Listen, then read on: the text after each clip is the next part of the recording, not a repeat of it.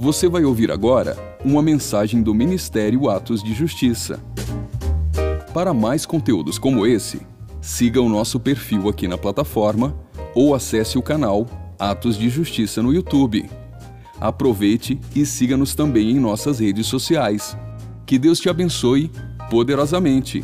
E lembre-se, viva todos os dias da sua vida por causa daquele dia. Pouco sobre é, o calendário bíblico, está ali uma, uma exemplificação né, do que é mais ou menos o calendário bíblico, não vou entrar nesse assunto porque está tá lá no YouTube. É, se você não viu, acho que é interessante conhecer a respeito disso. Próximo slide fala a respeito, pode passar para a gente, próximo slide, fala um pouco a respeito, falamos sobre isso, né, sobre o ciclo das festas bíblicas, que são é, três festas aqui, uma festa aqui e três festas aqui. Essas aqui acontecem na primavera, e são festas históricas, né? é Páscoa, pães ázimos, primícias, molho das primícias aqui, depois tem Pentecostes, que acontece depois no Sinai, e depois, no, o, a terceira parte do ciclo das festas, tem novamente três festas, que é trombetas, Yom Kippur e tabernáculos. Essas festas que acontecem na primavera do hemisfério norte já se cumpriram. Já, o pessoal do, aí da, da projeção, se quiser acompanhar com o mouse, quando eu apontar, né, ajuda o pessoal da internet também. Então, essas festas aqui, não, volta lá. Volta lá, só um pouquinho. Isso. Não, a próxima, esse, legal. Então, essas festas de Páscoa e de Pentecostes são festas que já se cumpriram historicamente e profeticamente. Se cumpriram historicamente lá no passado, na história do povo de Israel, e depois se cumpriram profeticamente na primeira vinda de Jesus. As festas é, de, de, outono, né, que são chamadas festas de tabernáculos, mas são três festas, que é que é Yom Kippur, né? primeiro trombetas, depois expiação, que é Yom Kippur, e por último Sukkot, que é tabernáculos, são festas proféticas, porque ainda estão falando de coisas que vão acontecer. E na última semana nós introduzimos um pouquinho, falamos sobre, sobre trombetas, e introduzimos um pouquinho sobre Yom Kippur, e hoje nós vamos dar uma, uma continuidade. Aí alguém pode perguntar, mas pastor, eu sou crente em Jesus, sou gentio, né? o que, que eu tenho que ver com essas coisas? Primeiro eu quero te lembrar o seguinte: que essas coisas não são festas judaicas. Que Deus disse assim para Moisés: fala, fala aos filhos de Israel e dize-lhes: as festas fixas do Senhor que proclamareis são santa convocação. Estas são as minhas festas. Deus comunicou, Deus estabeleceu um calendário, uma agenda de atividades, de encontros especiais, de momentos-chave para cumprimento do propósito dele e mandou que o povo cumprisse isso. Somente um povo que, que seguia a palavra de Deus, que era o povo judeu. Né? Lá naquele tempo, Deus fala assim: não é festa judaica, não é festa de vocês, são minhas festas e eu quero que vocês celebrem, eu quero que vocês participem. Segunda coisa, é, todas as sete festas, elas apontam para a pessoa de Jesus Cristo e para a obra da redenção. Terceiro, Jesus, o nosso Senhor, do qual nós somos seguidores, discípulos, ele celebrou todas as, festas, as festas. Várias vezes na Bíblia menciona Jesus participando da celebração das festas bíblicas, e aliás ele disse assim que nenhum tio seria tirado dos mandamentos da lei do Senhor, e as festas são coisa-chave nisso aí. Né? Quarta razão para você, todas as festas, elas foram estabelecidas por Deus para que o Deus comunicasse ao homem o seu plano de redenção. As sete festas falam do plano de redenção de Deus não para Israel, não apenas para a igreja, mas para o homem.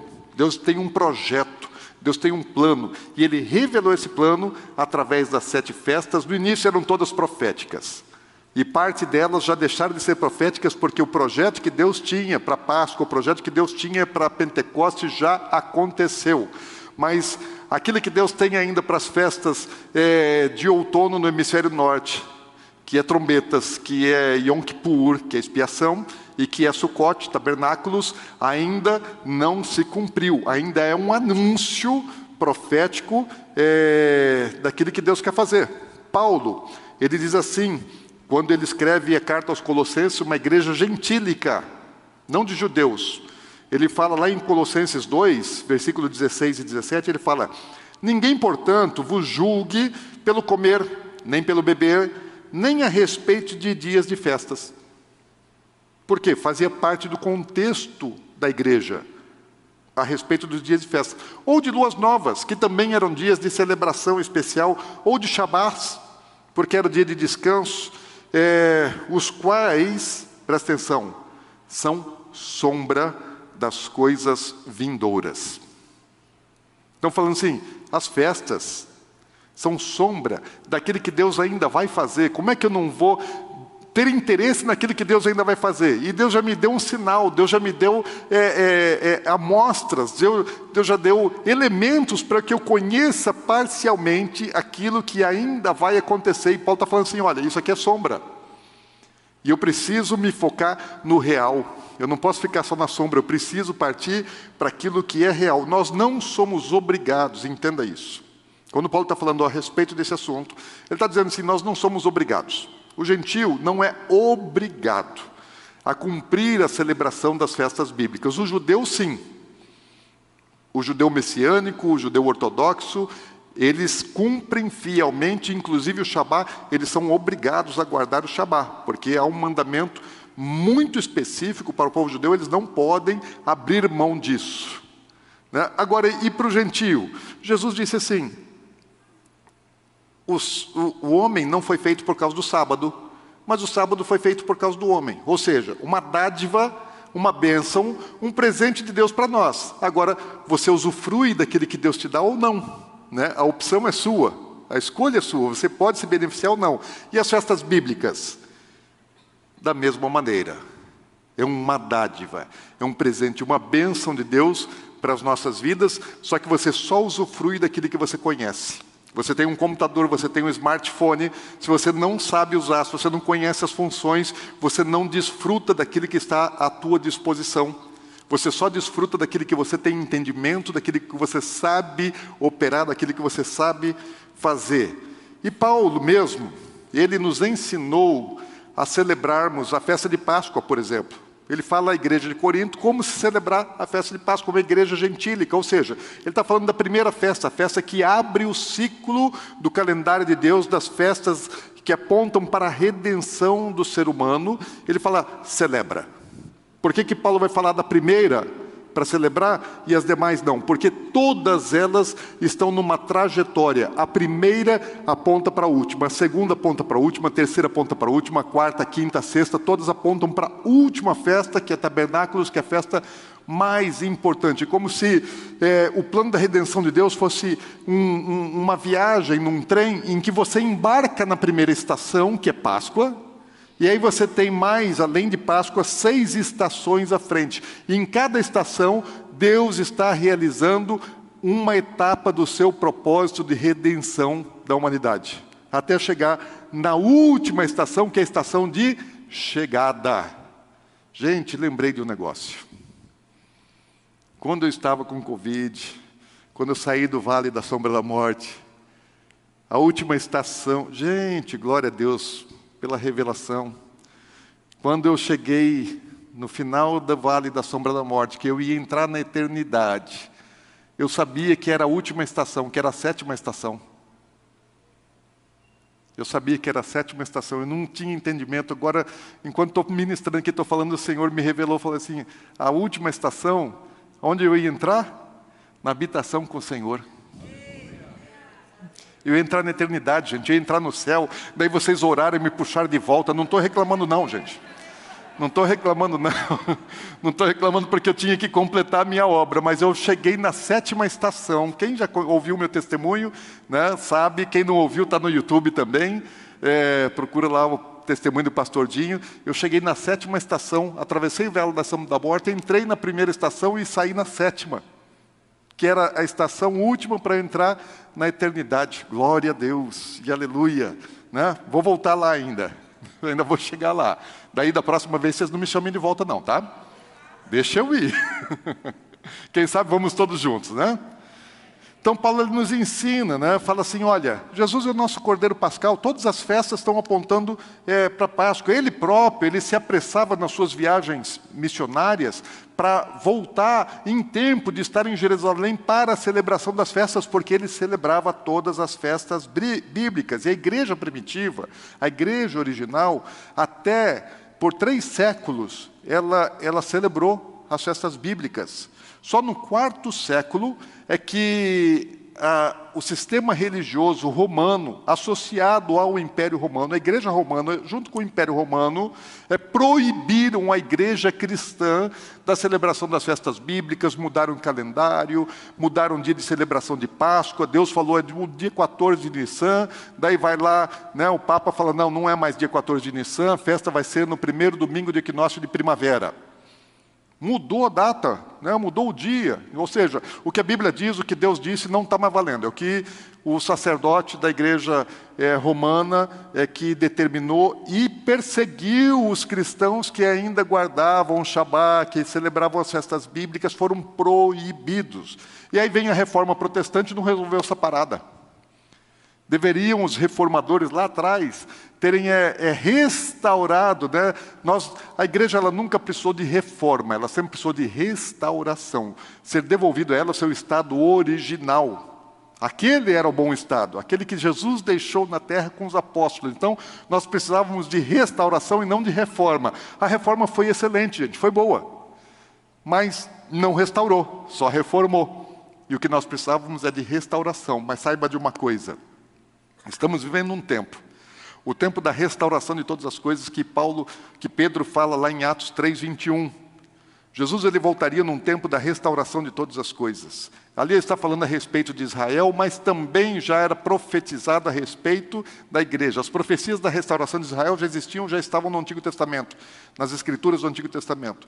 Mas a restauração da igreja está acontecendo agora está acontecendo em nossos dias. O Espírito Santo está restaurando as nossas origens, está restaurando na igreja. Alguns anos atrás, ninguém entendia nada disso, e hoje, no mundo inteiro, a igreja está sendo restaurada, está sendo devolvida às suas origens. Então, vamos falar um pouquinho da festa de Yom Kippur? Yom é dia. Kippur é expiação. Então, dia da expiação, como está na nossa tradução, é dia festa de Yom Kippur. Vai lá comigo para Levítico no capítulo 16.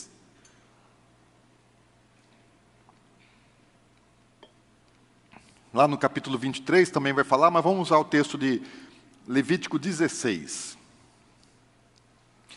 Versículos 29 em diante. Fala assim: Isso vos será por estatuto perpétuo. Espera aí. Quando Deus fala estatuto perpétuo, qual é o tempo de duração? Para sempre. Amém. Então, no sétimo mês, nós vimos isso no, na semana passada, né? No calendário bíblico, no sétimo mês do calendário religioso, não do calendário civil, no sétimo mês, que é o mês de Tishrei, é o mês que nós estamos agora, exatamente o mês que nós estamos agora, é, aos dez dias do mês, no dia 10 do mês, que vai acontecer ao pôr do sol da próxima terça-feira até o pôr do sol da próxima quarta-feira, é esse dia que está sendo anunciado aqui na Bíblia. Que, que nós devemos fazer? Ele fala assim: afligireis a vossa alma. Deus está falando assim: olha, tem uma convocação, uma santa convocação, uma festa para vocês. Só que é a única festa na Bíblia que não é uma festa para se alegrar, não é uma festa de rir, é uma festa de chorar. Deus falou assim: Eu tenho uma festa até de chorar. Tem as outras festas são festas de rir, mas eu tenho uma festa que não é de rir, tem uma festa que é de chorar. Né? E nenhuma obra é, fareis. Que ele está falando? Para tudo, para, para, para, para, para de trabalhar, para de fazer as outras coisas, porque é santa convocação, eu quero vocês na minha presença. Né? Falou, nem quem é que não vai trabalhar? Nem o natural, o judeu, e nem o estrangeiro que peregrina no meio, no meio de vós. Então era uma festa para judeu? Não, uma festa para todo mundo. Né, para o judeu e para o gentio. Versículo 30. Porque naquele dia se fará expiação. Então Deus está falando assim: o que eu tenho para esse dia? Expiação. Não é que Deus está dando uma espiada. Né? Vou explicar aqui que é expiação, mas fala assim: olha, para fazer expiação, para vos purificar tirar a sujeira, tirar o pecado, sereis purificados de todos os vossos pecados. Deus marcou um dia, um ano, 365 dias, né, no calendário judaico 354, mas tem ano que tem mais, e fala assim, uma vez por ano, tem um dia por ano, que é um dia de eu purificá-los, de eu arrancar todo o pecado de vocês e torná-los puros. Sereis purificados de todo o vosso pecado perante o Senhor, na minha presença. É sábado de descanso. Isso pode cair segunda, terça, quarta, quinta, qualquer dia, mas toda vez que Deus fala que é feriado, quando Ele fala assim, nenhuma obra fareis, é um sábado. Por quê? Sábado não quer dizer sétimo dia. Sábado, Shabá, quer dizer descanso. Então, feriado. O sétimo dia, dia de descanso. Mas sempre que Deus estabelece um feriado, aquele feriado pode cair qualquer dia de semana, também é um Shabá. E esse é chamado Shabá dos Shabás, é o, é, o, é o, sábado mais importante de todos. E, e ele continua assim: olha, será um descanso solene para vós, não é qualquer descanso, esse é especial, é diferente. E afligireis a vossa alma. De novo, Deus está insistindo, falou: ó, vocês vão, esse dia é um dia de angústia, é estatuto perpétuo. De novo, ele está dizendo assim: é estatuto perpétuo. E lá no versículo 34, ele fala de novo: vos será por estatuto perpétuo. Ou seja, Deus está insistindo, não é para parar com isso nunca, é para fazer sempre. Não para, não. Todo ano tem que fazer, todo ano tem que fazer. Todo dia 10 do mês de Tishrei, no calendário bíblico, que é o calendário que os judeus usam, tem que parar para fazer dia de expiação. É, dia, é um dia abençoado para a gente, um dia de purificação para nós todos. Então, para que estatuto perpétuo? Para fazer expiação uma vez por ano pelos filhos de Israel por causa dos seus pecados. Deus disse aqui, lá no versículo, no capítulo 23, ele vai falar um pouco mais, né? Um dia especial. Esse dia continua existindo no calendário bíblico, gente, não acabou. O calendário bíblico continua existindo, Israel continua adotando o calendário bíblico e celebra todas as festas lá. Como que Israel celebra hoje? Não tem mais templo, então não tem mais, é, não tem mais sacrifício. Né? Em Israel, o sacrifício só poderia ser feito no templo. Não tem mais templo, não tem mais altar de sacrifício. Então, não existe mais uma série de, de, de coisas que aconteciam na celebração das festas, relacionadas ao sacrifício. Mas todo ano, em Israel, eles param esse dia. É o dia mais sagrado do calendário bíblico, é o dia mais sagrado do calendário é, de Israel. É uma santa convocação para que a nação se encontre com Deus para ser perdoada dos seus pecados. Então, é um feriado nacional que ninguém trabalha. As pessoas, é, você não vê carros andando na rua, ninguém anda de carro nesse dia. Muito raramente você vai ver uma ambulância se deslocando. Um carro de polícia, só se houver uma ocorrência urgente porque não é dia de fazer coisa alguma, é dia de parar para orar. Então as pessoas estão orando em casa ou na sinagoga. É um dia de oração. Todos estão jejuando. Todos acima de 12 anos de idade estão de jejum. Que jejum? 24 horas sem comer e sem beber nada. E afligindo a alma. Ninguém está rindo, soltando fogos, eles estão chorando. Por que eles estão chorando? Por que eles estão orando? Por causa da sua condição de pecador. É o dia de se apresentar diante de Deus e falar: Eu sou pecador. Lembra da oração do publicano? Ele foi orar, não era Yom Kippur ali, provavelmente. Mas ele foi orar para quê? Dizer: Deus, sou pecador. E ele esmurrava seu peito e falava assim: Eu sou pecador. Sou pecador. Ele não tinha coragem de levantar a cabeça e olhar para o céu. Não sou digno, sou pecador. Ou seja, ele estava fazendo o que tem que se fazer em Yom Kippur. Se ele era ou não, eu nunca parei para estudar, para observar isso na Bíblia. Mas eu, nesse, nesse tempo é assim celebrado. E no passado? Nos dias bíblicos, como que se celebrava a festa de expiação de Yom Kippur eh, nos dias bíblicos? Era o único dia, pode passar o próximo slide, era o único dia em que. Pessoal da projeção. Isso, obrigado. O... Era o único dia em que o sumo sacerdote entrava no Santo dos Santos. Israel tinha em Jerusalém um monte, Monte Moriá, o monte do templo, lugar onde Abraão levou Isaac para ser oferecido em sacrifício. Lá naquele lugar, naquele monte, foi construído o templo. Salomão construiu o templo ali, naquele monte Moriá. Hoje é a esplanada do templo, é aquele lugar. E ali estava o templo.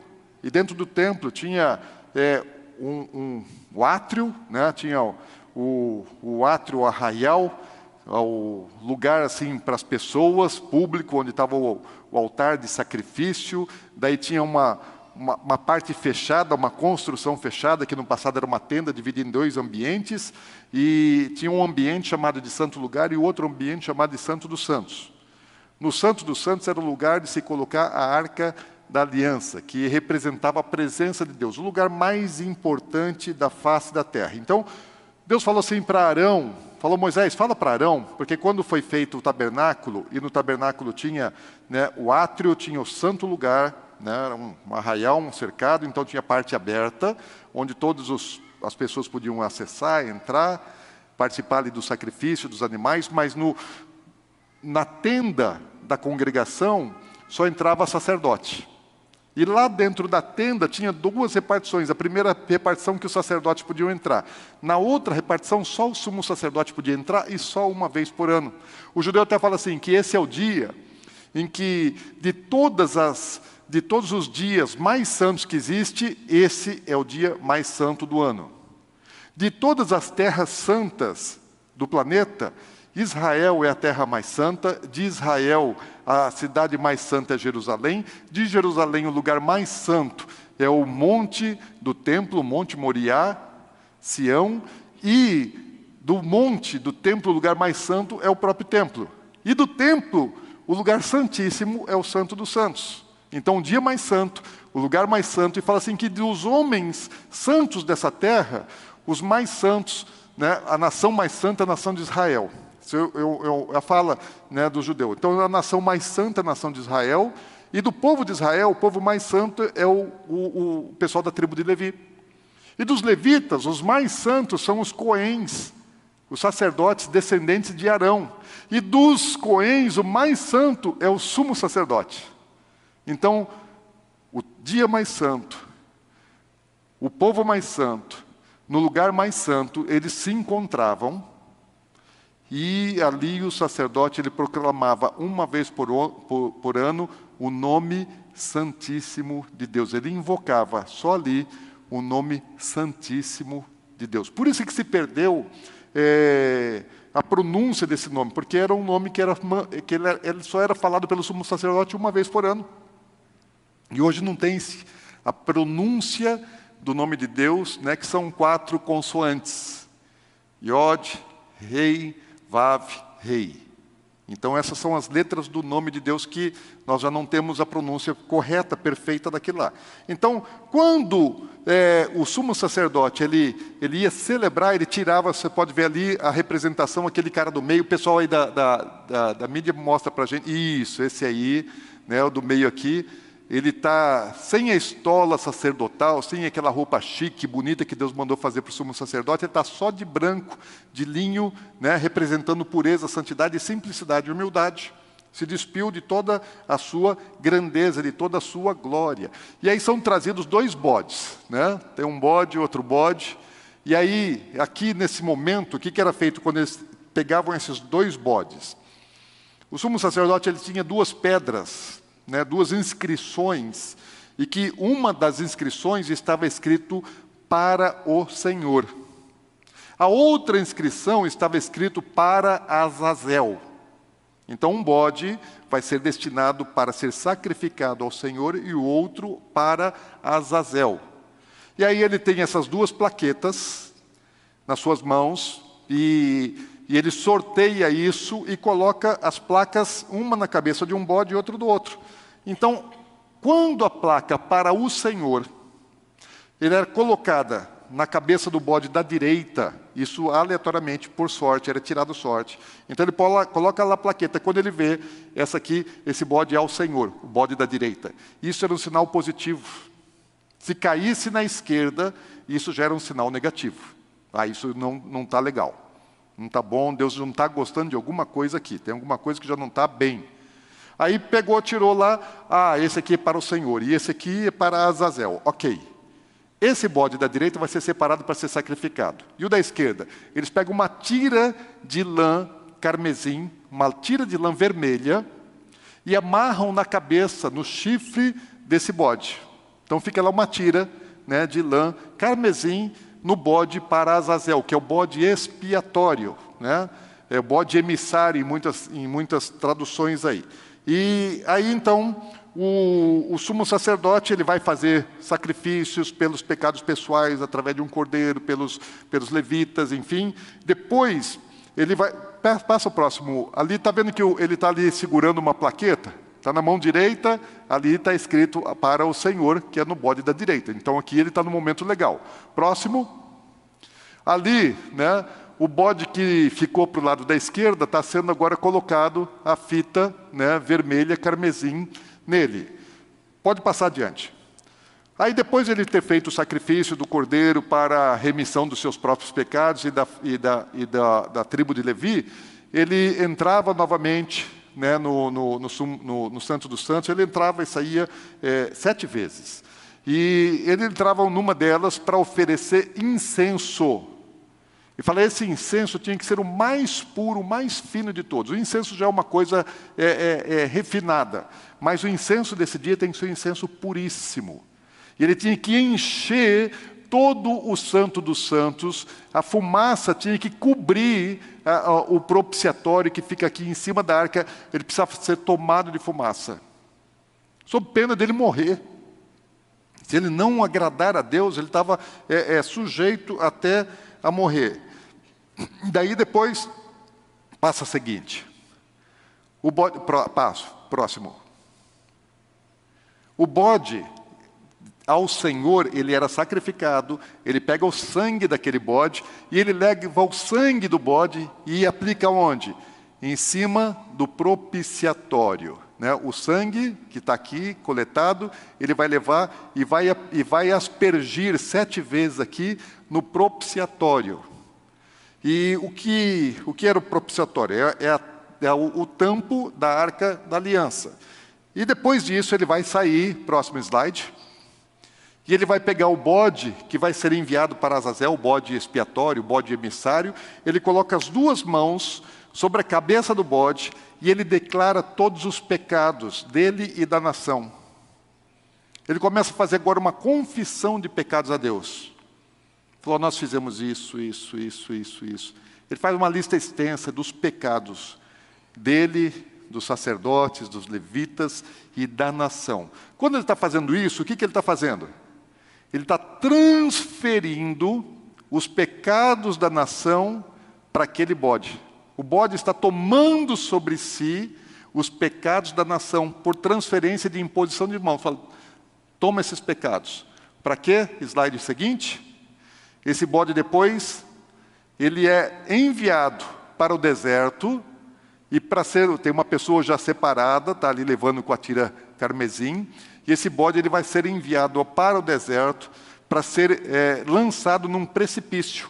Esse bode, né, chamado Parazazel, é um, é um é o bode emissário que ele está levando, está espiando, né, está levando embora, está levando embora o pecado da nação está sendo arrancado da nação. Esse era o propósito de Deus: arrancar o pecado da nação, era transferido para um bode, esse bode era lançado no deserto para morrer sendo é, precipitado. Né? O que é. é ah, tem aqui nessa fita vermelha, né, o que, que acontecia nessa fita vermelha? Quando o, quando o sacrifício era aceito, Deus fazia um sinal físico Acontecia isso literalmente. A fita vermelha, ela ficava branca. Quando a fita vermelha se tornava branca, era um sinal que Deus havia recebido a oferta, que Deus havia recebido é, o pedido de perdão e Deus estava expiando o pecado da nação. Fala, estou lavando vocês e estou tornando vocês puro. Por que, que no ano seguinte tem que fazer? Porque eles voltam a pecar, gente. Você um dia não confessou seus pecados a Deus? Não entregou seus pecados ao Senhor? Recebeu o perdão de Jesus? E nunca mais você pecou? Você voltou a pecar. Também eles. Mas todo ano eles tinham que ir lá e confessar novamente seus pecados para que fossem lavados e purificados. Porque a nossa vida é assim, é que nem alguém que está subindo a escada do rolante, né? a escada está descendo e você está subindo, você está indo na contramão. Então você vai. E você no começo você está com força, você chega lá em cima, mas você continua nesse ritmo, continua daqui a pouco, daqui a pouco, daqui a pouco você está descendo, está descendo, daqui a pouco você está lá embaixo. Então você precisa fazer a retomada. Então, é, o que é expiação? Dia a dia expiação. Isso não é uma palavra comum do nosso é, é, vocabulário, né? mas expiação quer dizer cobrir o pecado.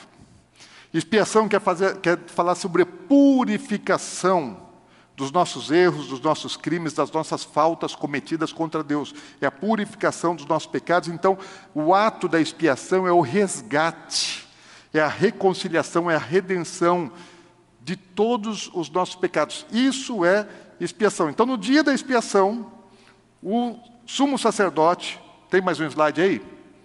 Passa aí para gente. Ele levava o sangue do sacrifício e ele aplicava sobre o propiciatório, e ali é para expiação dos nossos pecados. E o que é propiciatório? Pode tirar é, o slide, pode apagar e pode acender as luzes, que não vou mais usar ali. O que é propiciatório? O propiciatório, já falei aqui, era a tampa da arca da aliança. E sabe de uma coisa? Deus havia dito a Moisés, Deus ele quer conexão. Existem portais espirituais, você entende isso? Existem portais espirituais, existem ambientes que você entra e que você sente a presença de Deus. Existem ambientes que você entra que está pesado. Então existem portais espirituais da Terra, muitos portais espirituais da Terra. E qual o principal portal espiritual? Jerusalém, até hoje, gente. Continua sendo, porque Deus falou: esse é o lugar que eu escolhi, o lugar da minha presença, é o lugar da minha habitação, perpetuamente. Deus não desistiu, Deus não mudou. Existem muitas profecias que falam a respeito disso. Não vou desviar aqui, senão me emociono, né, vou embora e me perco. Mas Jerusalém é o principal portal. Se você nunca foi, você precisa ir. É o principal portal espiritual da terra. E Deus fala assim: eu vou me conectar com o homem. Sabe onde é que eu vou me conectar com o homem? No propiciatório. Ali era o principal portal da manifestação da presença de Deus, no propiciatório. Meu lugar de encontro com o homem. E só uma vez por ano entrava ali né, o homem mais santo de todos, o sumo é, sacerdote. Para que que serve o propiciatório? O que é? É, para, é o propiciatório é o lugar de fazer propiciação. É lugar do quê? De Deus se tornar propício, favorável a nós. Deus quer nos visitar de maneira que nos seja favorável, de maneira que nos seja propício. Por isso existia o propiciatório. Estão comigo, gente? Amém. Então, o que é propiciação? O que é propiciação? é é o ato de fazer com que a ira de Deus, causada pelos nossos pecados, seja placada. Você sabe que cada vez que você peca, você irrita Deus? Deus odeia o pecado, gente. Deus ama você. Mas Deus detesta o pecado. E cada vez que o ser humano que foi feito à sua imagem e semelhança peca, e cada vez que alguém que já foi lavado pelo sangue do Cordeiro volta a pecar, isso causa indignação, ira, Deus fica com raiva do pecado na nossa vida. E a propiciação, ela serve para aplacar a ira de Deus que foi gerada por nós mesmos por causa do nosso pecado. Então, é o sacrifício que é feito para é, é, pagamento, para obtenção da purificação, porque Deus não quer olhar para a gente e ver pecado, Deus quer nos ver santos, limpos, puros. Por isso o sacerdote estava lá de branco, representando pureza. Lembra, assim, para você ter uma ideia do que é mais ou menos propiciação? Lembra da história de Jacó? Jacó ele foge porque o seu irmão queria matá-lo, Esaú queria matar Jacó, Jacó foge só com um bordão, só com um, um cajado. Quando Jacó volta para sua terra, ele volta rico, com muitos rebanhos, né? É, com filhos, com criança, esposa, concubina, e muito, muito, muito enriquecido com muitos rebanhos. E quando ele está voltando, Esaú fica sabendo. E Esaú vai com um exército né, para encontrar Jacó. E Jacó está assim, morrendo de medo, porque quando ele saiu da sua terra, Esaú estava prometendo que ia matá-lo. E agora ele está voltando. E, e Saul nunca tinha perdoado Jacó. Ainda estava com raiva. Estava irado por causa daquilo que Jacó tinha feito com ele. Falei, eu vou matar esse cara por causa daquilo que ele fez. É a vontade que Deus tem com a gente.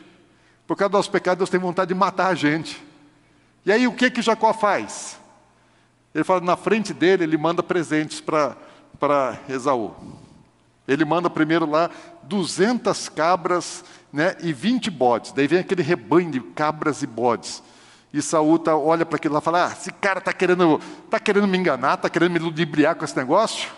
Não vai me convencer, não. Vou pegar esse cara ainda. Daí, logo depois daquelas 200 cabras e, e, 200, e 20 bodes, ele vê assim: mais 200 ovelhas né, e 20 carneiros. Deve aquelas ovelhinhas bonitinhas, fala, bé, bé, bé.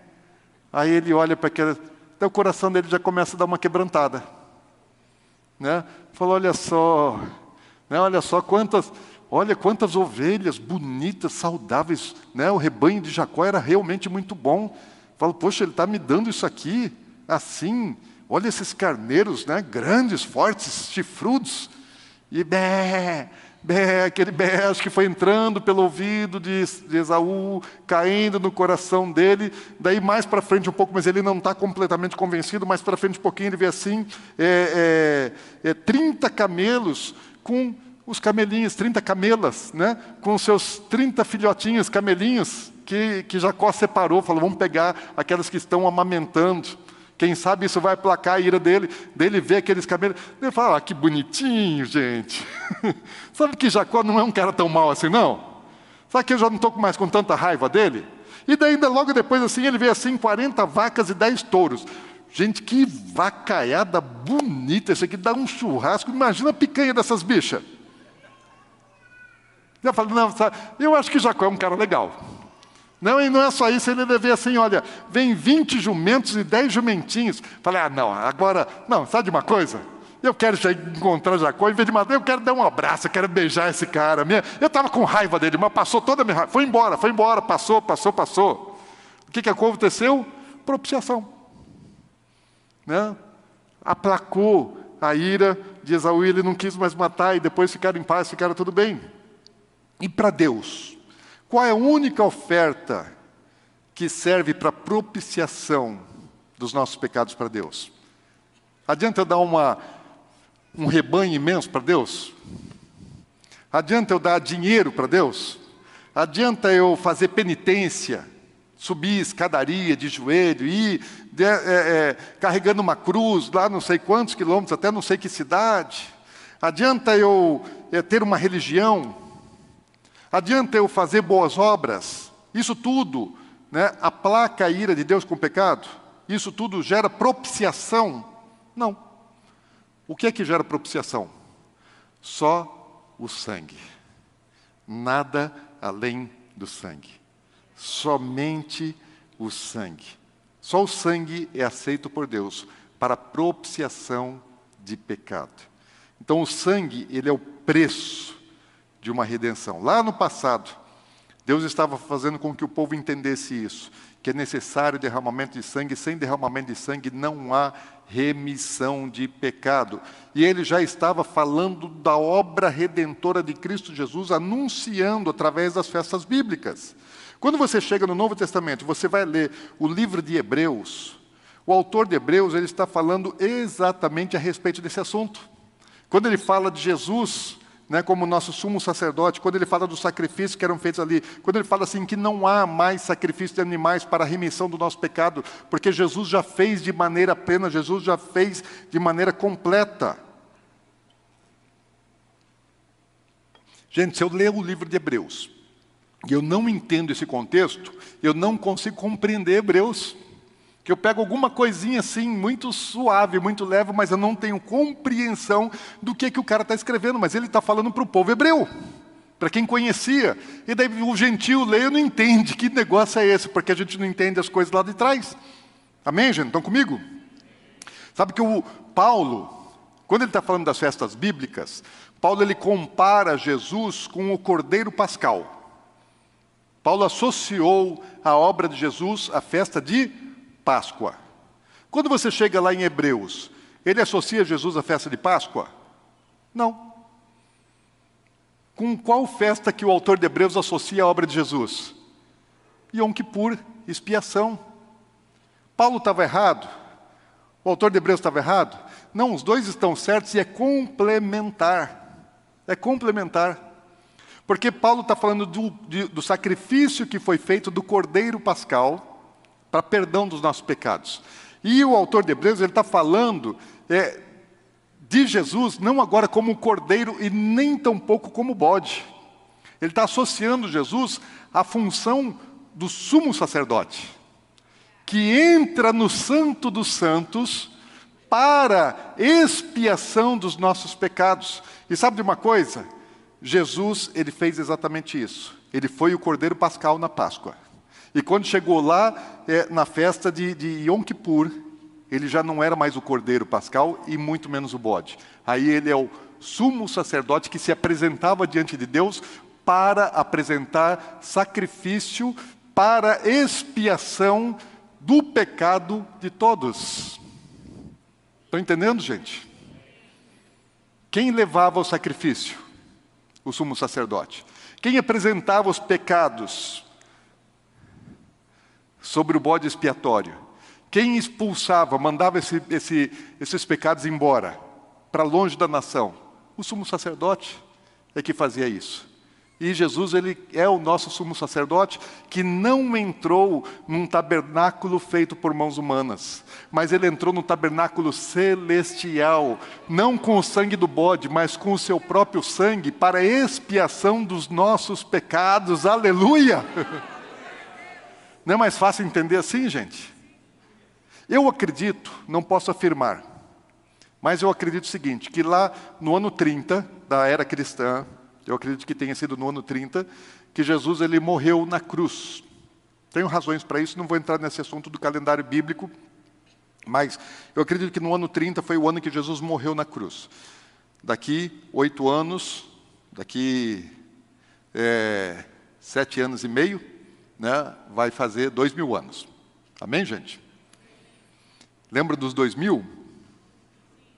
Semana passada eu falei alguma coisa. Oséias fala, ó, dois dias, né? Depois no terceiro estaremos diante dele. Bom, não vou entrar nesse negócio, eu me perco. Eu me, eu me apaixono, gente, e aí eu desvio do, do, assunto, né? Tem muita coisa. Mas o que eu acredito, né? Penso, isso faz muito sentido para mim, que é, no ano 30, no dia de Páscoa, onde estava Jesus? Sendo crucificado.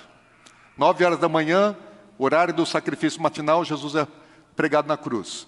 Três horas da tarde, o horário do sacrifício vespertino e o horário do sacrifício do Cordeiro Pascal, Jesus entrega a sua alma, ele expira e morre exatamente no mesmo dia e na mesma hora da celebração de Páscoa. Isso não é coincidência. Deus é quem marcou isso, né, e aconteceu não por coincidência, mas por projeto, plano. Deus está executando o seu projeto. Jesus foi crucificado antes da fundação do mundo, está lá desde a fundação do mundo, está lá em Apocalipse 13, 6.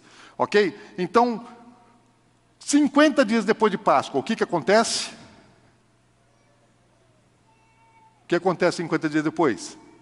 Pentecostes. Quem é que desce sobre a igreja em Pentecoste? O Espírito Santo. O Dr. Ketter, aquele judeu que esteve ministrando com a gente uma semana, né, foi assim uma semana de ensino muito profundo, muito profundo, muito profundo. Né? Ele, ele trouxe um entendimento, uma revelação que não está na Bíblia, mas faz muito sentido. É que quando Jesus ele chega nos céus, 50 dias depois da sua morte, 10 dias depois da sua ascensão, porque Jesus permaneceu ainda 40 dias né, antes de subir aos céus. Quando ele chega, 10 dias depois da sua chegada, ele é ungido o nosso sumo sacerdote. E quando Jesus está lá no céu, sendo ungido o nosso sumo sacerdote, a unção que estava sendo derramada sobre ele escorreu sobre nós, sendo nos enviado o Espírito Santo. Então, enquanto o Espírito Santo está descendo, está escorrendo, caindo sobre a igreja, Jesus estava sendo ungido sumo sacerdote lá nos céus, porque havia uma unção para o sumo sacerdote. Jesus ele não era sumo sacerdote antes do seu sacrifício. É quando ele retorna aos céus que ele se torna sumo sacerdote, porque ele não tinha nem oferta de sangue para levar ao Senhor. Ele precisava vencer. Bom, depois de Pentecostes, vai um período até chegar em Yom Kippur. E eu acredito que na data de Yom Kippur, dia 10 do mês de Tishrei, do ano 30 da era cristã, Jesus ele entra no Santo dos Santos do tabernáculo celestial. Enquanto o sumo sacerdote estava entrando lá embaixo, com o sangue de bode, Jesus estava entrando lá em cima, com o seu próprio sangue, no propiciatório espiritual de Deus.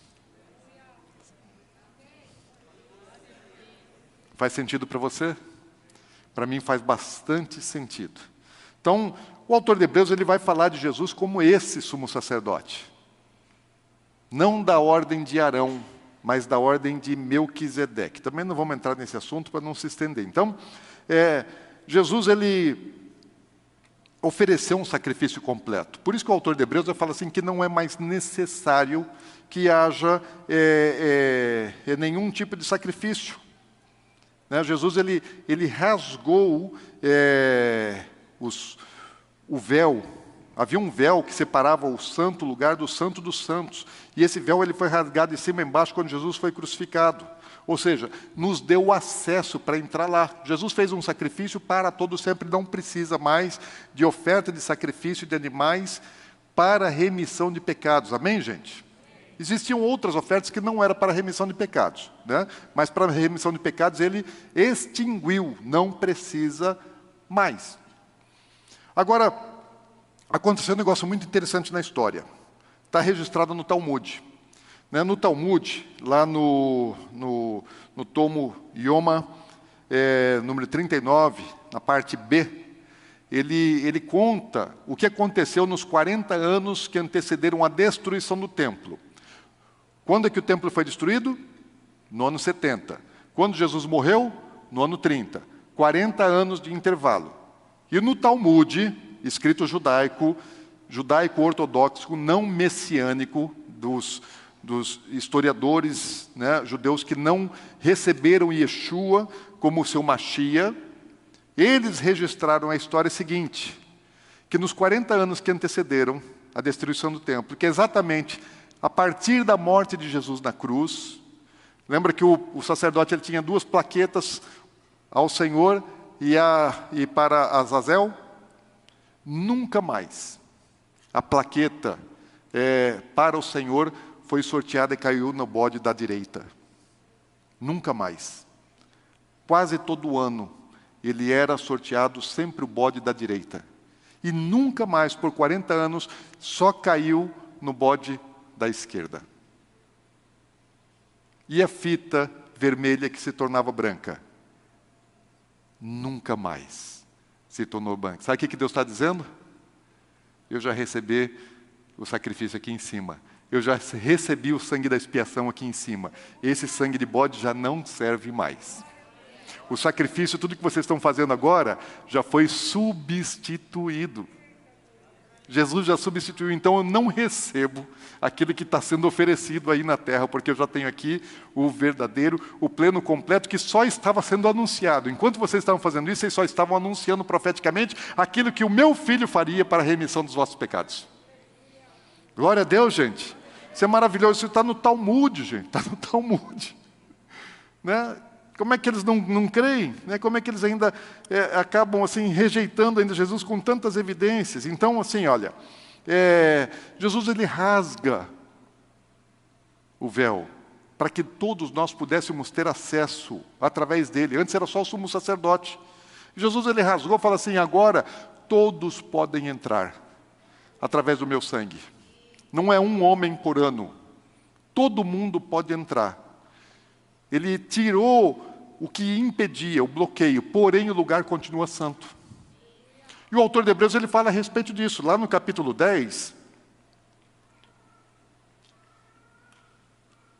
Em Hebreus 10, versículo 19 fala assim: Tenhamos, pois, irmãos, intrepidez, coragem, confiança. Para quê? Para entrar no Santo dos Santos.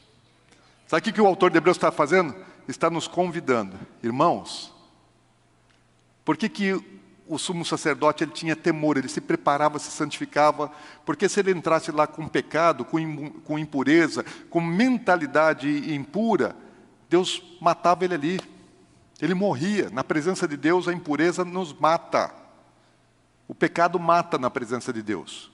O salário do pecado é morte. E você entrar na presença de Deus de maneira impura gera morte. O corpo não aguenta, morre. Então, ninguém podia entrar, porque se entrasse, morria. E o sumo sacerdote ele tinha temor de entrar. Porque se ele entrasse de maneira indigna, impura, Deus matava ele ali. Por isso ele entrava com uma corda amarrada, com um sininho. Para eventualmente, se Deus o executasse ali, ele era arrancado ali de dentro. E Jesus fala assim: Eu abri, todo mundo pode entrar. E o autor de Hebreus está falando assim: Entra, gente. Entra. Porém, né, como? Vamos no versículo 19. Para entrar, tenha coragem, confiança para entrar no Santo dos Santos pelo sangue de Jesus. Vai revestido pelo sangue. Ali é o lugar onde Deus fala assim: o Santo dos Santos era o lugar que Deus fala assim: é aqui que eu vou me encontrar com o homem.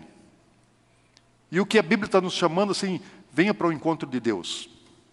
Como é que pode o pecador se encontrar com o santo? Com Deus. Por intermédio do sangue de Jesus você pode entrar. E nós somos chamados, nós somos convidados, nós somos exortados a entrar nessa presença. No versículo 22 ele fala: entremos. Agora, qual é a condição para eu entrar? Primeiro, eu preciso ter o sangue. Sem o sangue de Jesus, esquece, você não vai para lugar nenhum. Porque ele é o único mediador. Você não vai através de boas obras, você não vai através de sacrifício, de oferta, de coisa alguma. Você só vai através do sangue de Jesus. Mas tem uma condição: o sangue de Jesus precisa estar sobre mim. O sangue de Jesus é aquele que me cobre, aquele que me reveste. E dentro de mim, não precisa nada? Claro que precisa. Não é só por fora, é por fora e por dentro. E aí, o que é que precisa por fora? Versículo 22. Entremos com sincero coração, coração sem cera, verdadeiro, sem falsidade. Lembra de onde vem a palavra sincero? Um jarro né, de porcelana, principalmente lá os mercadores lá da China, que iam lá trazer os, os jarros de porcelana. Então, às vezes, quando está fazendo o jarro, né, aí trincava os jarros. E aí o que, que o, o, o fabricante do jarro fazia? Passava uma cera na trinca. Porque daí um, uma pessoa inexperiente pega e olha assim, né? passou a cera, está pintado, tá, não tem defeito. Olhou e não tem defeito. Mas se você colocasse ele contra a luz, contra o sol, você ia ver que estava trincado, escondido por cera. Ele fala assim: entra sem cera. Não entra camuflando, não. Entra sem fissura. Entra sem defeito né, com a plena certeza de fé, tendo o coração purificado, com o coração sujo, amargurado, ressentido, com ira, sem liberação de perdão? Não, coração puro, senão não entra. Como é que você vai para a presença de Deus com o coração puro, sem ser puro? Purificado da má consciência, ó, mentalidade limpa, pura, lavado o corpo com, com água pura. Você precisa entrar limpo.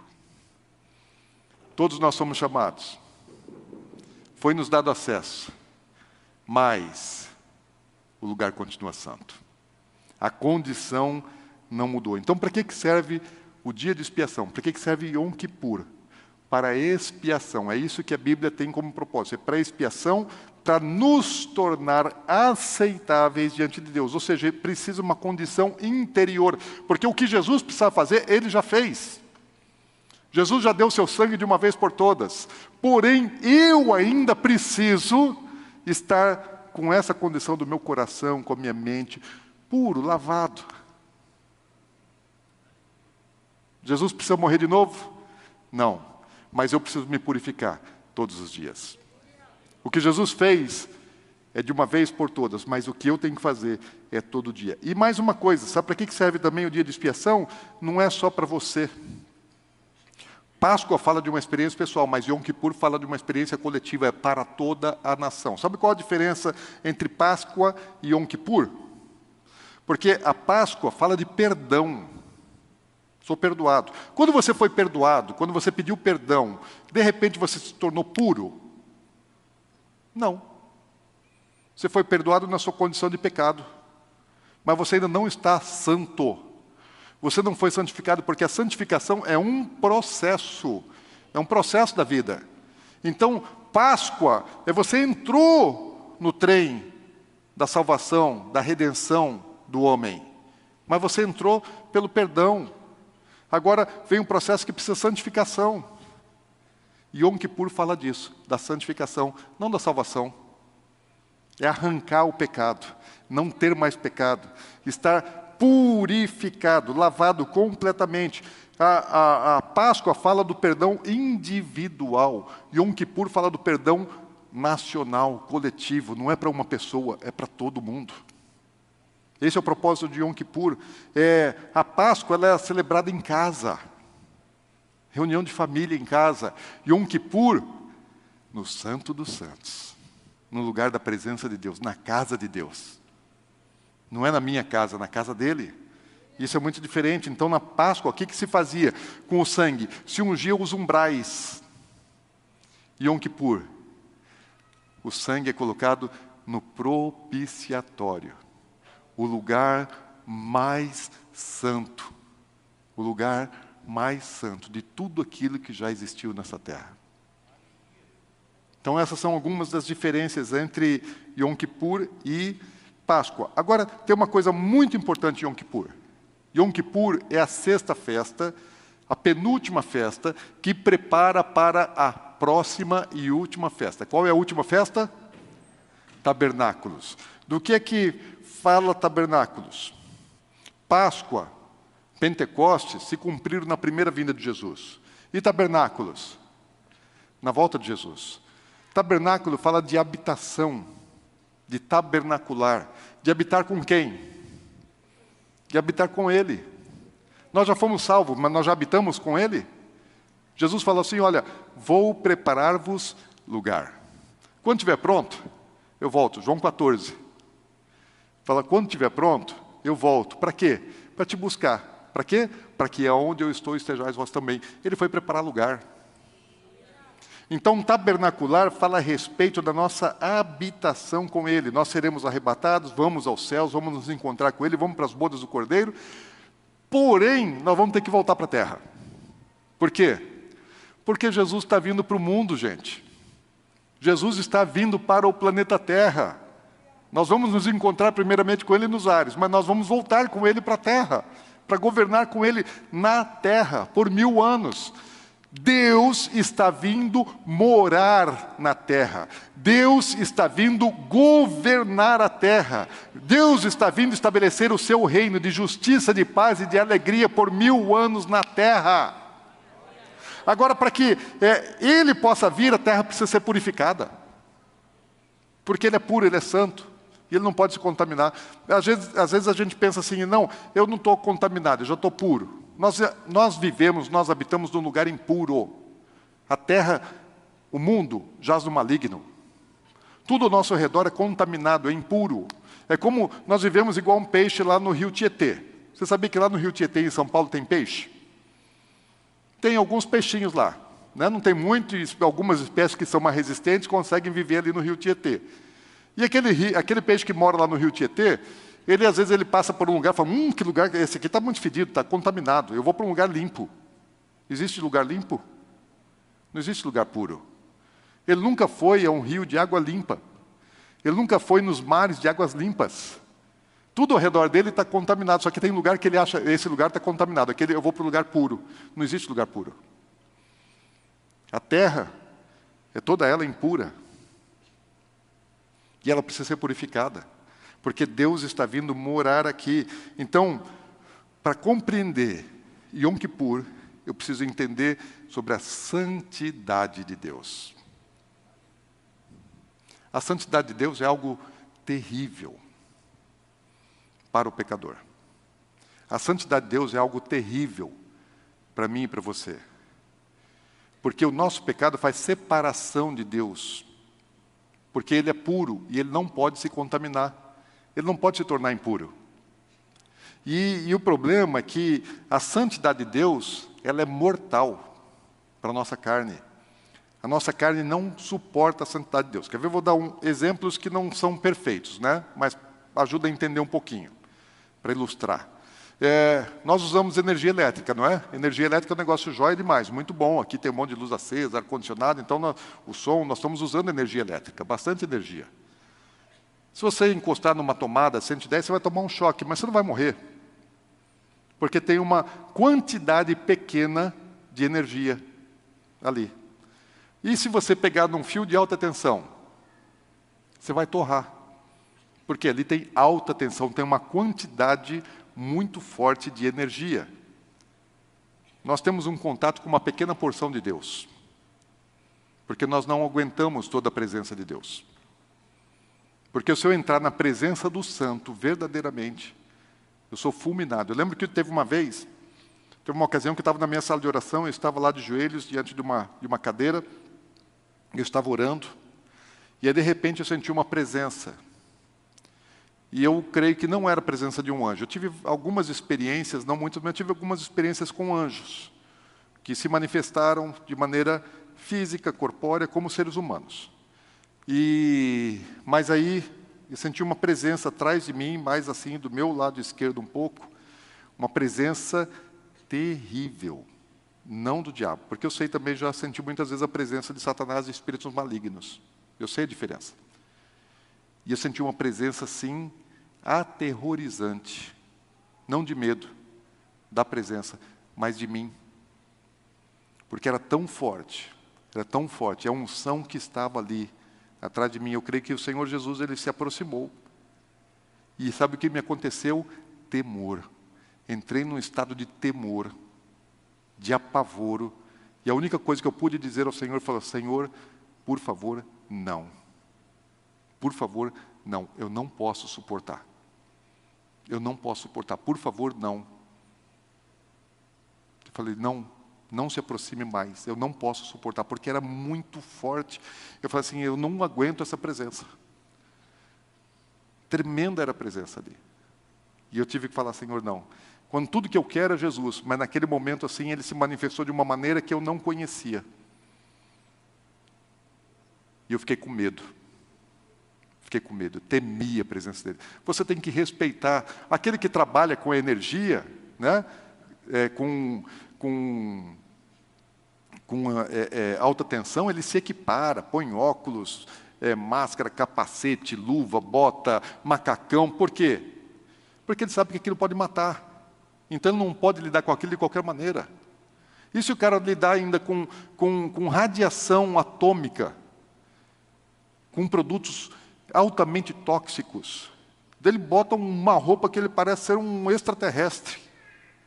Porque ele pode lidar com aquilo? Pode, mas não sem os, os equipamentos de proteção, ele precisa estar revestido. Eu posso chegar, o que é mais forte? O poder de Deus ou a alta tensão e a radiação atômica? O que é mais forte? O poder de Deus ou o poder, a energia do Sol? O que é mais forte? Quem é mais forte? O Sol ou Deus? O Sol é só uma estrela de quinta grandeza, gente. É uma estrelinha pequena.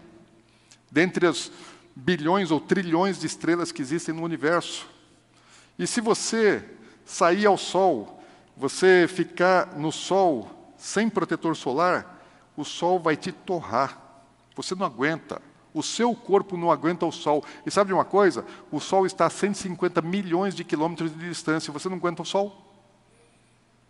E se você ainda não só fica na, é, debaixo do sol, né, a 150 milhões de quilômetros de distância, mas se você olhar para o sol fixamente, não faça isso. Mas se você olhasse para o sol fixamente e coloca seus olhos e fica ali olhando, olhando, olhando, olhando, olhando, ele vai afetar a sua retina, ele vai afetar a sua córnea, ele vai te cegar porque nossa vista não suporta a energia do Sol que está a 150 milhões de quilômetros daqui. Agora, e a presença de Deus? O meu corpo pode suportar? Por que, que nós teremos um corpo transformado, glorificado? Porque esse corpo carnal não pode viver diante de Deus. Não pode. Esse corpo é consumido. Deus é fogo consumidor. A Bíblia diz que Deus é fogo consumidor, que as montanhas derretem na presença dele como cera. Fala que o céu se enrola que nem um pergaminho e foge da presença de Deus, porque quem é Deus? Alguém que pensa, não, eu vou chegar lá no céu, vou correr para o colo de Deus, chamar ele de papai, meu brother. Ah, ah, ah, ah, não, não, não, não, você não sabe o que é isso. Os querubins, os serafins, os 24 é, é, é, anciãos, os quatro serventes, nenhum deles faz isso. Eles têm reverência. Você precisa ter respeito pela santidade. Tem que respeitar a santidade de Deus. Sabe uma coisa? Usar era um cara legal. Lembra de usar? Né, quando Davi quer trazer a arca para Jerusalém, e, e, os bois tropeçam e a arca vai cair, e usar ele de boa intenção, ele vai lá, vai segurar a arca. Na hora que ele toca na arca, o que acontece com ele? É fulminado. Por quê? Porque a arca era a presença de Deus. Não se toca. Deus não mudou. Para eu entrar, eu preciso entrar revestido. Né? O profissional que lida com coisas perigosas, ele, é, ele entra com os EPIs, com todo equipamento de segurança. O meu equipamento, o meu EPI é o sangue de Jesus. Eu preciso estar lavado, revestido pelo sangue de Jesus, senão não dá. Senão eu estou brincando com coisa mortal. Então, para que serve Yom Kippur? Para nos preparar para entrar na presença de Deus. É a festa da purificação da expiação dos nossos pecados, de arrancar completamente. Para quê? Para eu entrar em tabernáculos. Tabernáculos fala da habitação com Ele. E eu não posso entrar de qualquer jeito, eu preciso entrar lavado, purificado, santificado. Então, essa festa é a festa que aponta para a volta de Jesus. Jesus volta representado na festa de tabernáculos. Nossa habitação com Ele. Jesus está vindo tabernacular na terra, gente. Jesus está vindo. Jesus está vindo. Só que para Jesus vir, o pecado precisa ser expiado da terra. Precisa haver propiciação. Sabe de uma coisa? Deus ainda não cumpriu as festas de outono do hemisfério norte. Não cumpriu ainda trombetas. Eu acredito, né, faz sentido que o arrebatamento aconteça em trombetas. De que ano? Não tenho ideia. Não foi nesse ano. Não foi em trombetas desse ano, né? Está todo mundo aí, ninguém foi arrebatado ainda, né? Então, trombetas foi de domingo, pôr do sol de domingo, segunda até o pôr do sol de terça. Então, não foi. Eu imagino que faz sentido que seja na festa de trombetas, porque tudo que Deus faz de grandioso acontece nas festas bíblicas. Elas servem para isso, para sinalizar a, a obra e o tempo da obra. Então, trombetas ainda vai se cumprir. Eu creio que o arrebatamento vai se cumprir em trombetas. Não posso afirmar isso com toda segurança. E Deus ele vai fazer é, uma purificação na terra como ele nunca fez antes. Na semana passada nós falamos assim que todas as festas elas se cumprem para Israel e se cumprem para a igreja. Lembra disso? Se cumpriu para Israel? Sim. Se cumpriu Páscoa, cumpriu para Israel, depois se cumpriu para a igreja. Pentecostes se cumpriu para Israel, também se cumpriu para a igreja. As festas de outono ainda não se cumpriram. Por que, que ainda não se cumpriram? Porque Deus ainda não completou aquilo que ele ia fazer. Quer ver? Se você quiser abrir sua Bíblia lá em Zacarias, é um dos livros que eu mais amo. Zacarias é uma porção profética poderosíssima. Cada versículo do livro de Zacarias é uma porção profética maravilhosa, porque está falando das coisas vindouras ainda. Então, Zacarias capítulo 12, versículo 10, diz assim: esse texto é maravilhoso, gente. E sobre a casa de Davi, e sobre os habitantes de Jerusalém. Para quem é essa profecia? Para o povo judeu. Ok? Pega aí. Profecia, as festas bíblicas têm que se cumprir para Israel, gente. Toda festa bíblica se cumpre para Israel. Tem que se cumprir para a gente, mas tem que se cumprir para Israel. Primeiramente se cumpre para eles. O que, que vai acontecer? Derramarei o espírito de graça e súplica olharão para aquele a quem traspassaram. Eita Deus! Fala, todo Israel vai olhar para Cristo. Pranteá-lo-ão, vão chorar. Como quem pranteia por unigênito, eles vão se arrepender, eles vão falar: Meu Deus, como é que eu rejeitei a Cristo? Ele é o Messias e nós o rejeitamos. E chorarão por ele como se chora amargamente pelo primogênito. Gente, todo Israel, eles vão ver a Cristo. E eles vão se arrepender, eles vão crer em Cristo como seu Messias. Ele fala, nós estávamos errados. Agora, quem é que vai fazer isso? Não é a pregação do Evangelho. Deus vai derramar um espírito de graça e súplica. Vai ser uma obra sobrenatural. Deus vai salvar o seu povo, como tem muitas outras profecias que falam a respeito disso. A Bíblia fala assim que toda nação, pelo menos aqueles que estiverem vivos na época, né, serão salvos. Serão salvos. E esse texto está falando a respeito disso. Vai lá para o capítulo 13, no versículo 1. Fala assim: naquele dia, nesse dia, que Deus vai expiar o pecado da nação, haverá uma fonte aberta, um portal. Haverá um portal aberto né, para a casa de Davi, para Israel e para os habitantes de Jerusalém. Para quê? Para remover o pecado e a impureza. Deus vai abrir um portal. Vai derramar um espírito de súplica e graça. E ele vai remover o pecado e a impureza. O que ele vai fazer com Israel? vai santificar, vai purificar toda a nação. Deus vai fazer isso, Deus não esqueceu do seu povo, Deus não esqueceu da sua aliança, Deus não se esqueceu da sua promessa, Ele ainda vai cumprir. Isso nunca aconteceu, vai acontecer. O profeta Zacarias fala sobre os últimos dias, é um dos profetas que eu mais amo, porque é muito intensa a profecia de Zacarias. Ele fala assim: Isso vai acontecer, gente, isso vai acontecer, isso vai acontecer. Toda a nação de Israel vai ser salva, glória a Deus, aleluia. Vocês não se apaixonam por isso? Glória a Deus e aleluia. Toda a nação de Israel vai ser salva. Aleluia. Toda a nação de Israel vai ser salva. Deus não se esqueceu do seu povo. Amém? Isso é maravilhoso, gente. Esse é o Deus de graça, de misericórdia, de bondade. Nós entramos na salvação por causa deles, através deles. Jesus era judeu, todos os primeiros crentes, os apóstolos, todos eram judeus. Eles é que pregaram o evangelho e nos alcançou, fomos salvos. A salvação vem pelos judeus e a salvação vai completar neles. Aleluia! Glória a Deus. Agora, isso não aconteceu e vai acontecer. Mas a profecia não pode se cumprir para Israel somente. Não se encerra, a promessa de Deus não se encerra em Israel. Israel é só a primícia.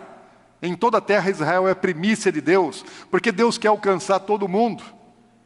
Vai para o versículo 8, você está no capítulo 13 de Zacarias. Olha que coisa linda.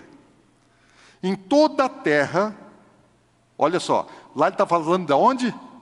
Primeiro texto lá fala de Israel. Fala de Jerusalém, da casa de Davi, está falando do povo judeu. E agora, no capítulo 13, agora está falando de toda a terra toda a terra. Diz o Senhor: dois terços dela serão eliminados e perecerão. Presta atenção uma coisa. Qual a promessa para Israel? Que toda a nação vai se salvar. Paulo fala isso, né? Romanos capítulo 11. É, Deus fala isso através de Ezequiel, fala através de Jeremias, fala através é, é, de, de Zacarias, fala através de muitos profetas. Deus vai salvar toda a nação. Pelo menos aqueles que estarão vivos nesse tempo, Deus vai salvar todo mundo. E da terra, do resto da terra, dois terços vai perecer. Não vai ser salvo. Dois terços. Nós estamos falando aqui de mais de 5 bilhões de pessoas né, pela população mundial de hoje. Falou, mas e aquele um terço que não vai perecer?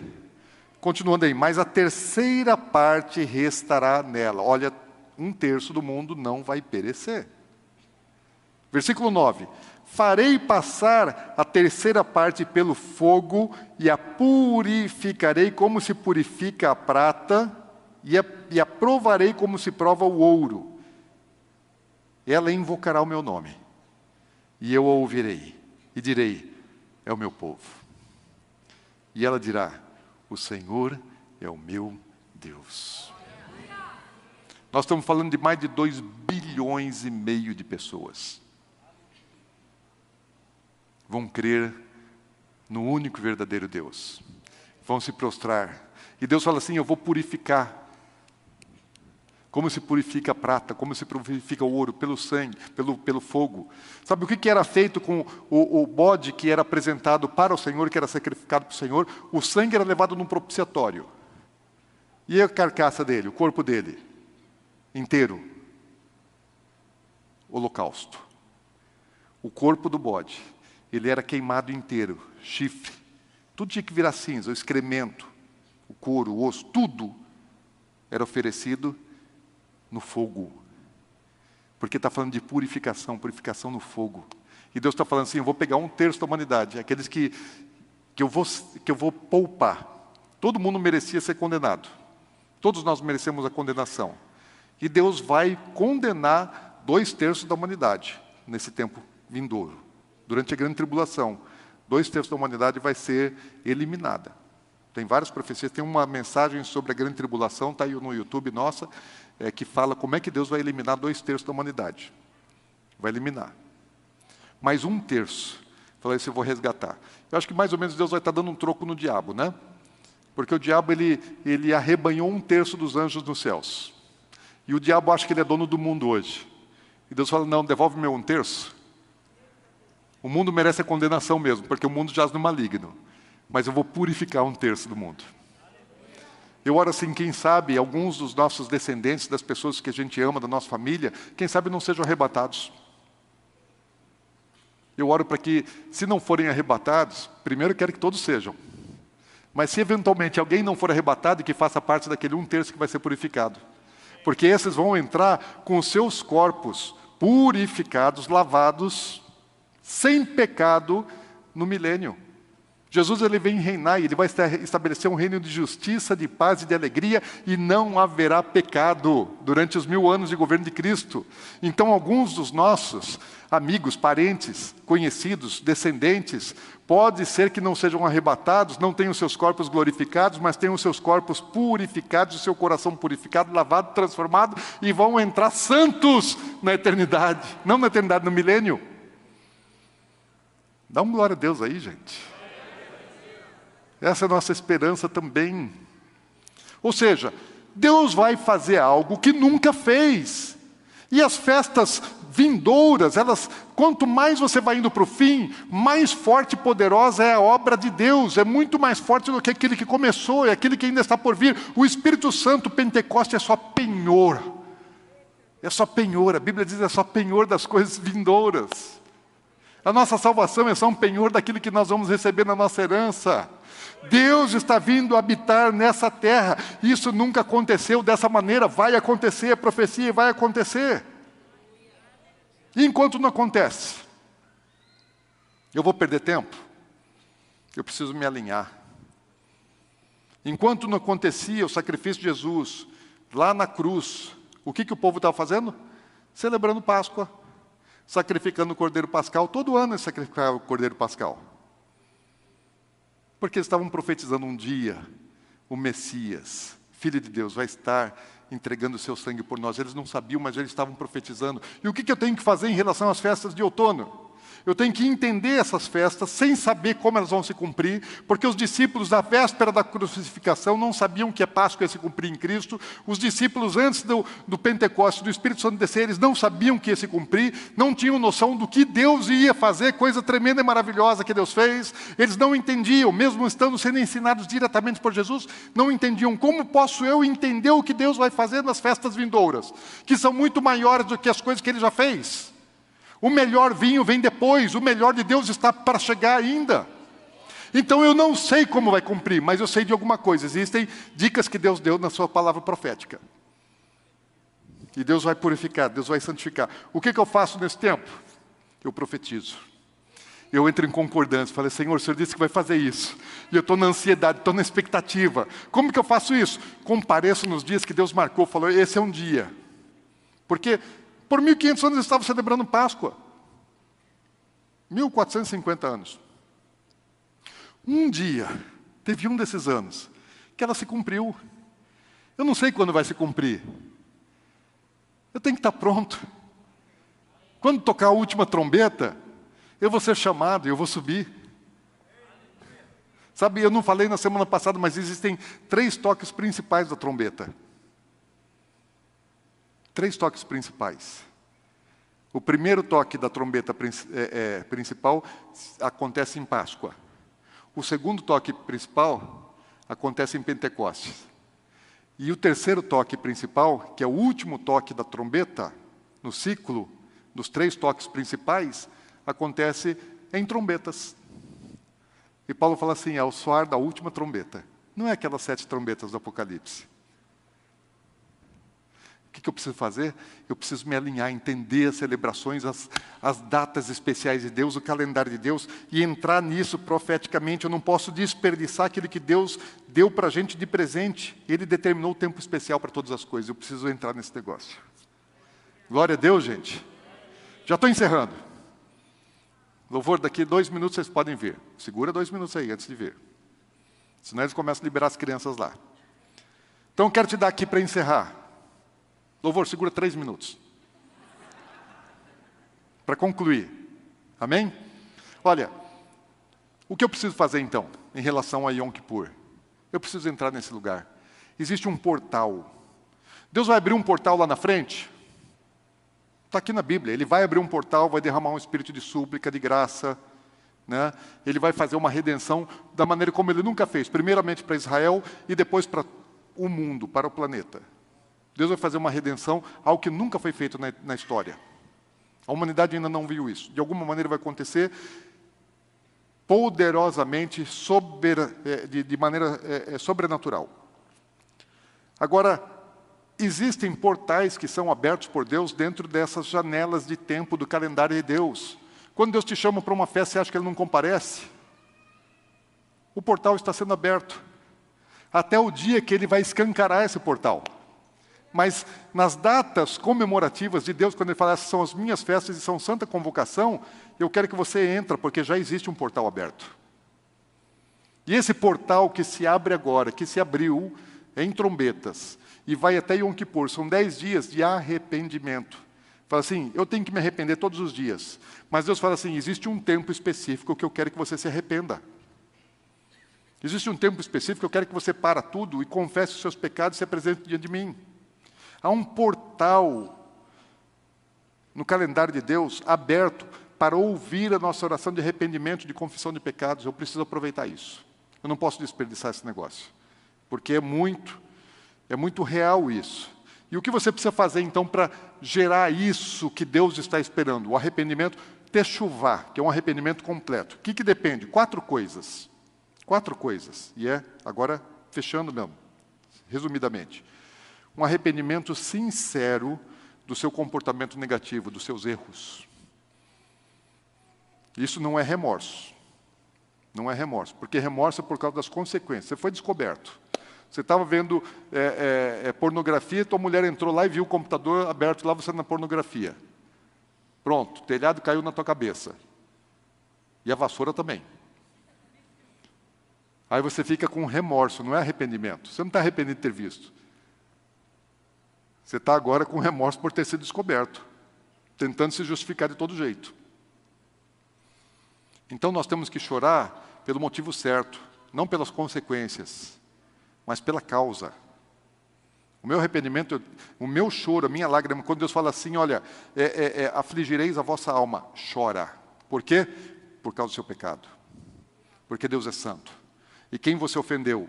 Você ofendeu a Deus. Seu pecado pode ofender as pessoas, pode ofender seu cônjuge, pode ofender seus amigos, pode ofender irmãos, mas o seu pecado, sobre todas as coisas, ofende a Deus. As pessoas podem não estar vendo seu pecado, mas Deus está vendo. E quem se ofende com seu pecado é Deus. Então não é por causa das pessoas que você tem que se arrepender, você tem que se arrepender primeiramente porque você ofendeu a Deus e depois as pessoas. Então é um tempo de, de lamentar os seus erros, de se indignar com a sua natureza pecadora. Você não pode se conformar com o pecado. Você tem que se indignar com a sua natureza. Davi, depois de ter pecado, depois de ter adulterado, depois de ter cometido genocídio, porque é, não foi só Urias que foi morto, foi um batalhão inteiro que teve que morrer para que Urias morresse. Ele não foi sozinho para a guerra. Ele foi com um, um, um pelotão inteiro para sacrifício, por causa do pecado de Davi. E Davi, por muito tempo, ele ocultou o pecado dele. Ele sentiu o peso, o dano do pecado. Até que ele, ele, ele vai dizer assim: enquanto eu escondi, então, enquanto eu guardei, eu sofri. Depois de ele ter entendido, ele fala assim: olha, os sacrifícios a Deus são um espírito quebrantado. Como é que eu tenho que entrar?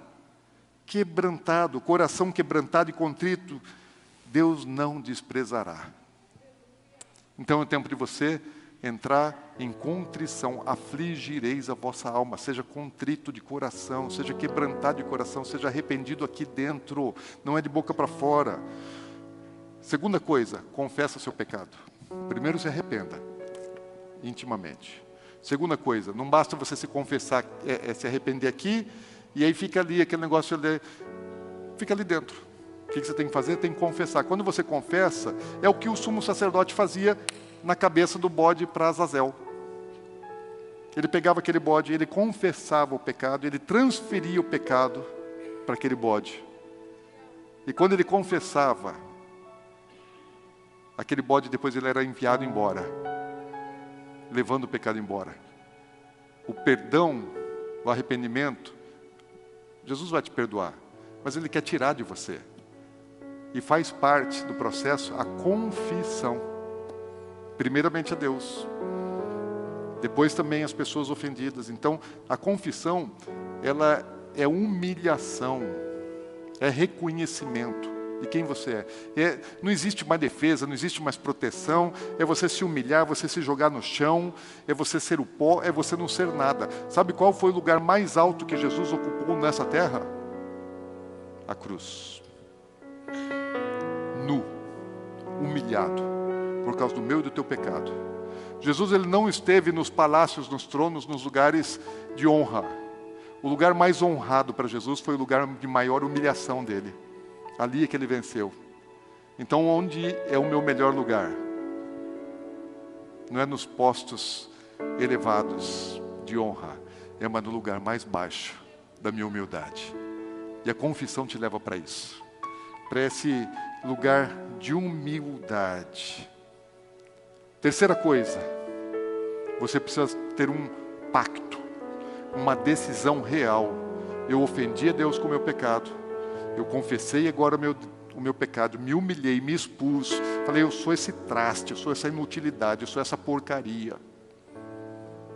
E aí eu tomo uma decisão e faço um voto com Deus: eu nunca mais vou cometer esse pecado. Eu lembro que o Luiz Hermínio, uma vez, ele me corrigiu. Uma questão administrativa, meu pastor me corrigiu. Porque tinha um, tinha um funcionário que é, pediu as contas da igreja, uma pessoa que era contratada, registrada na igreja, pediu as contas. Ele falou, pastor, em vez de eu entrar com um pedido de demissão, você não podia me demitir? Lógico, porque daí recebe benefício, seguro-desemprego, fundo de garantia, essas coisas, né? Daí eu assim, falei, tá bom, ok, faço, né? Né? Te mando embora então. Na verdade, eu não estava mandando embora, ele que estava querendo sair. Aí eu peguei e mandei embora. Daí eu não sei porquê, conversando com o Luiz Hermínio, daí, acho que toquei nesse assunto. Ele me perguntou daquela pessoa. Daí, daí ele falou: Dinho, você errou. Falou: Ah, meu pastor, eu errei? O que, que eu fiz de errado? Falou: ah, Isso aí é mentira. Isso não é verdade, não. Eu não mando ninguém embora, não. Quem pede para sair, né, faz seu pedido de, de, de demissão lá, né, e não vai receber benefício, seguro-desemprego por conta disso, ele quer sair, então que saia. Eu falei, meu pastor, o senhor tem razão, me perdoa, meu pastor. Sempre que você me vê errando, me corrija. Mas uma coisa te prometo: você não vai me, me corrigir duas vezes do mesmo erro. Nunca mais eu faço isso. Isso foi muito tempo atrás, gente. Eu nunca mais fiz isso. Algumas pessoas até queriam, desejaram que fizesse isso. Falei, não, não vou. Eu falei para o meu pastor que nunca mais ia fazer isso. Porque quando eu erro e reconheço, quando eu confesso, peço perdão, eu não posso mais fazer, então preciso tomar uma decisão, não vou errar mais. Então decida abandonar os seus maus hábitos. E a última coisa, restitua. Às vezes você foi lá e você foi desonesto, você roubou, foi injusto com alguém, que daí você se arrependeu. Pediu perdão para Deus. Deus me perdoa, fiz isso, fiz aquilo. Só que o produto do roubo ainda está no seu poder. A pessoa perdeu e você ficou com o negócio. E agora? Deus me perdoa, mas eu fico com o produto do erro. Tem que restituir, gente. Ah, eu tenho uma, uma propriedade, é uma fazenda, foi grilada. Meu pai, meu avô grilou essa terra aqui. Hoje ela é minha. Ela não é tua. A pessoa está viva? Não, mas ele tem descendente. Você está com um produto de uma coisa grilada. Não restituiu? Isso gera consequências? Isso gera maldição para você, para sua descendência? Existem coisas que você não tem como restituir. Matou alguém. Você vai restituir a vida para quem você matou? Não. Você não vai restituir a vida para quem você matou. Mas talvez você possa encontrar a descendência da pessoa que você matou e que dependia daquela pessoa, agora vai ter que depender de você. Restitui. Então, arrependimento de verdade implica restituição, isso é techuvá. Estão comigo? Uma mulher foi lá e tomou o marido de outra. Vai. Jesus não teve diante da samaritana? Ele não falou para a samaritana, falou, esse marido que você tem não é teu? Era de outra. Eu falei, é verdade. O que, que a samaritana fez? Restituiu. Devolveu. O abençoado, volta lá. volta para lá. Você não é meu, não. Tem alguém te aguardando, tem alguém que está orando para você voltar para casa. Existem situações que não tem mais como, né? Então, às vezes a pessoa separou, né? Casou com quem não era dele, mas depois já está casada, outra pessoa também já se casou, constituiu nova família, geraram filho ali, gerou filho lá. Então não, não adianta você desfazer um erro para corrigir uma coisa que você nunca mais vai corrigir. Então você vai só aumentar o tamanho do erro. Já ficou com a caca feita lá. Aquela, aquela lá você não tem mais como restituir. Então não vai estragar uma nova, não vai fazer uma outra besteira, já fez uma. Então você precisa saber o que é possível restituir e o que não dá para restituir. Mas quando é possível restituir, restitua. O maior exemplo para mim de conversão, para mim, né? exemplo pessoal para mim, que eu não alcancei o mesmo nível de arrependimento, de conversão, foi o de Zaqueu. Zaqueu, ele adorava a Mamon, ele servia o dinheiro.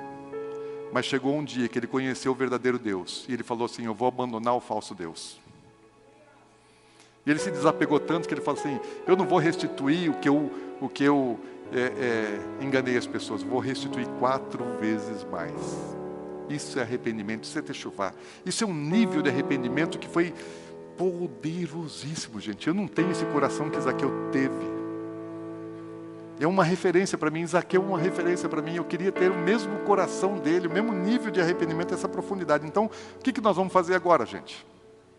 O que, que nós vamos fazer? O que, que nós vamos fazer? Deixa eu perguntar. Se todos os crentes do Brasil, todos os crentes do Brasil, ele no dia de Yom Kippur estivessem jejuando, orando, confessando seus pecados, remindo seus pecados, restituindo os seus erros, decidindo não pecar mais. Vocês acham que o Brasil mudaria alguma coisa? Todos os crentes do Brasil fazendo isso no mesmo tempo. Deus mudaria? Se meu povo que se chama pelo meu nome se humilhar, orar, se arrepender dos seus maus caminhos, eu sararei a terra. Deus sararia o Brasil. Se o povo de Deus fizesse isso, Deus sararia o Brasil. Por que, que Deus não sara? Porque o povo de Deus não faz. E Deus mandou fazer. E Deus falou: Olha, eu quero que faça isso num dia que tem um portal. Faça isso todo dia, mas no dia do portal é imprescindível que o meu povo faça isso. Então o que, que nós precisamos fazer?